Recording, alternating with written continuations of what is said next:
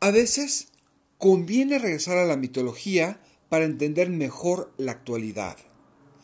No me refiero a citar textos religiosos para pasar por buenas personas, sino entender narraciones y símbolos que den una mejor idea de nuestro contexto. Por ejemplo, hay un pasaje en el libro del Génesis donde Yahvé trajo ante el hombre a todos los animales y aves para que les nombrase. ¿Cómo aterrizarlo en nuestra situación actual? Respuestas a continuación. Realpolitik 101. Comentario político rápido, fresco y de coyuntura con Fernando Duorak.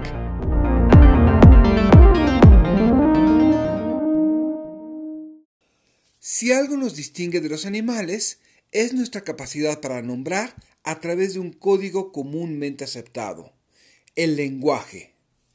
A través de este, podemos abstraer conceptos e ideas, modificando de nueva cuenta nuestra situación. Para decirlo de otra forma, quien define el lenguaje gobierna.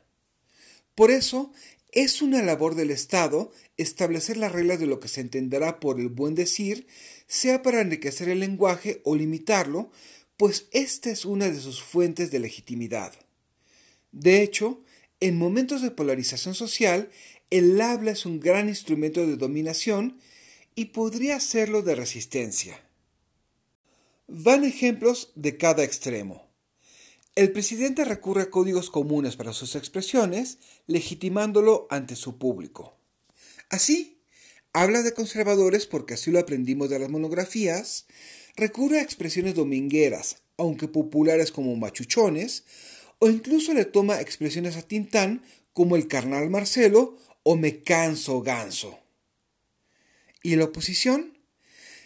Cree que es muy ingenioso y tendrá gran penetración y aceptación popular tomaron una expresión de en serio la dramaturgia de Molière para referirse al presidente. Tartufo. ¿Cultos? Quizás, pero solo refuerza los estigmas que les cuelga un día sí y el otro también el presidente. Vayamos a un caso extremo. La lucha por definir si lo que ocurre en el metro es falta de mantenimiento o sabotaje. Y no es cuestión menor. Si la oposición pierde el imaginario en esta, el siguiente paso será identificar los sabotadores y de ahí iremos a una pendiente resbaladiza de conspiraciones y chivos expiatorios, donde el siguiente paso sería la persecución. El lenguaje es uno de los campos de batalla principales en este momento, lo percibamos o no. ¿Cómo arrancarle la legitimidad a quien nombra? Soy Fernando Duorak y esto es Realpolitik 101. Hasta la próxima.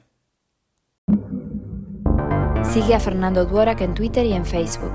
Visita fernandoduorak.com para más información y análisis político.